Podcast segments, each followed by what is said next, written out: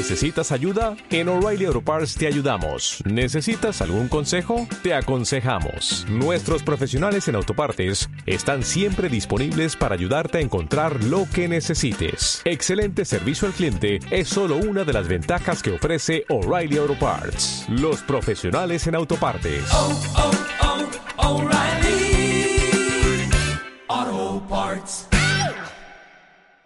Valentina estaba rehaciendo su vida cuando llegó la pandemia. Mi vida, pues antes del coronavirus, no iba súper bien. Yo me encontraba terminando un curso de ayudante de cocina y catering. Vino a España desde Colombia en 2018 esperando trabajar en la hostelería. La oferta de empleo, sin embargo, era falsa y acabó atrapada en una red de explotación sexual y con una deuda de 5.000 euros. Gracias al proyecto Esperanza y a su fuerza de voluntad, consiguió salir y mirar al futuro con ilusión. Actualmente me encontraba terminando las prácticas del curso. Yo tenía muchas oportunidades de ejercer lo que estaba terminando de estudiar. Todo iba muy bien hasta que llegó la crisis del coronavirus. Con la crisis causada por el coronavirus, Valentina ha tenido que volver a recurrir a esta organización de la Orden de las Adoratrices. Le prestan ayuda económica para pagar el alquiler, la comida, el móvil, que ahora es imprescindible.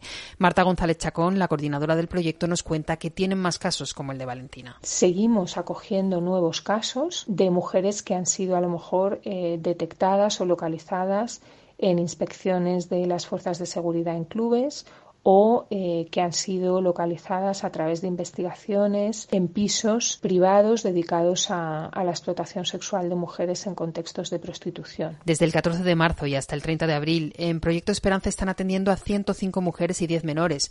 95 están recibiendo asesoramiento y apoyo especializado, social, jurídico, para la inserción laboral o educativo.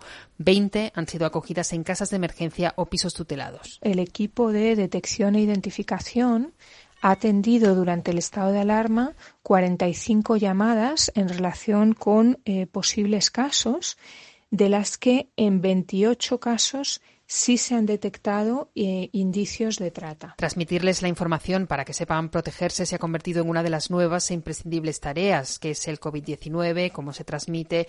Muchas de las mujeres, nos dice Marta, empiezan a estar muy preocupadas por el impacto que la enfermedad puede tener en sus países de origen. Son muy conscientes de de la cantidad de recursos que hacen falta para afrontar esta pandemia y saben muy bien que la inmensa mayoría de sus países de origen no cuentan con los recursos adecuados para hacer frente a, a una epidemia de, este calibre. ¿no? Las organizaciones que atienden a las víctimas de trata han empezado a prepararse también para la pospandemia y los terribles efectos que puede tener en colectivos vulnerables.